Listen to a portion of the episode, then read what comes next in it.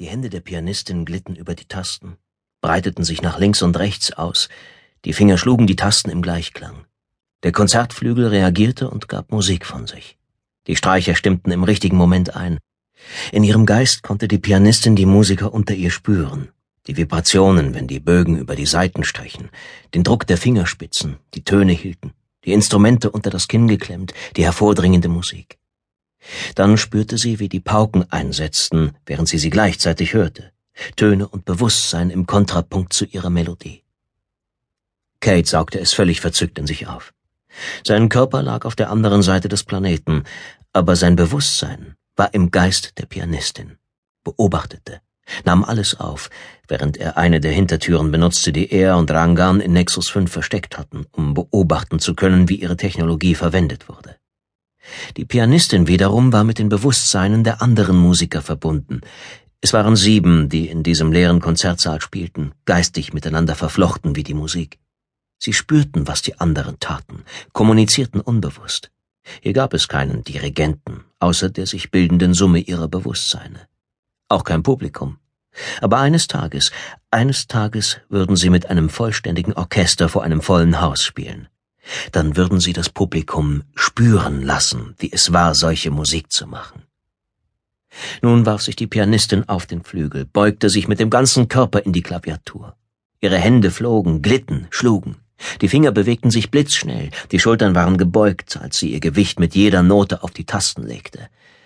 Kate konnte den Schweiß auf ihrer Stirn spüren, ihre schnellen Atemzüge, wie sie die Tasten zu einem Teil von ihr machte, die unmögliche Komplexität des Stückes, durch das sie raste. Er konnte die Musik in ihrem Geist hören, sie spüren, das sich erhebende Crescendo von Rachmaninows drittem Klavierkonzert, die Vorfreude auf den epischen Höhepunkt, den sie vorbereitete. Die Pauken antworteten ihr, das Horn sang, die Saiten stimmten in ihre Harmonie ein. Kate spürte die Musiker, ihre Bewusstseine, die Begeisterung in allen, während sich das Stück steigerte und steigerte. Ja, genau das. Genau das war es, was Nexus tun konnte. Er spürte, wie sich die Mauern zwischen den Musikern auflösten, wie sich der Schleier der Maya hob, der Illusion der Trennung. Er konnte spüren, wie sie sich vereinigten, verschmolzen, zu mehr wurden, einem einzigen Geist, der größer als seine individuellen Komponenten war. Kate verlor sich in diesem Erlebnis, in der Musik, in der symphonischen Struktur seines höheren Geistes, der vor ihm Gestalt annahm. Dann blinkte eine Prioritätsnachricht in Kates mentalem Sichtfeld auf. Alarm. Was? Kate stockte der Atem in der Brust. Rangan? Ilya?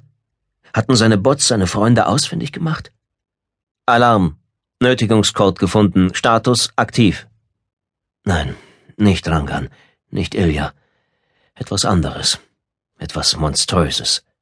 Etwas, das er aufhalten musste. Die Pianistin schlug die letzten gebieterischen Noten des Klavierkonzerts an, die Pauken und Streicher erreichten im selben Moment wie sie den Höhepunkt, dann ließ sie die Hände von den Tasten gleiten, erschöpft und begeistert. Sie alle verströmten Freude, und in ihrer miteinander verbundenen Vorstellung jubelte ein Publikum, sprang zu Standing Ovations auf. Mit dem Gefühl des Bedauerns löste sich Kate von ihnen, dann klickte er auf die Alarmmeldung, öffnete die verschlüsselte Verbindung, rief eine seiner drei Hintertüren auf, gab den Passcode ein, den niemand sonst kannte, und tunnelte in die Angst. Arkadi Volodin stieß die Fäuste in die Luft, sprang im Sand auf und ab und schrie begeistert, als die Musik einen stampfenden Höhepunkt erreichte. Fünftausend Partygäste schrien mit ihm in die milde Nachtluft über dem Strand. Der DJ gab ihnen zwei Sekunden Pause, dann ließ er den Beat wieder einsetzen. Die Bassline wummerte in Arkadis Knochen, resonierte in seinem Brustkorb. Die Menge jubelte noch lauter.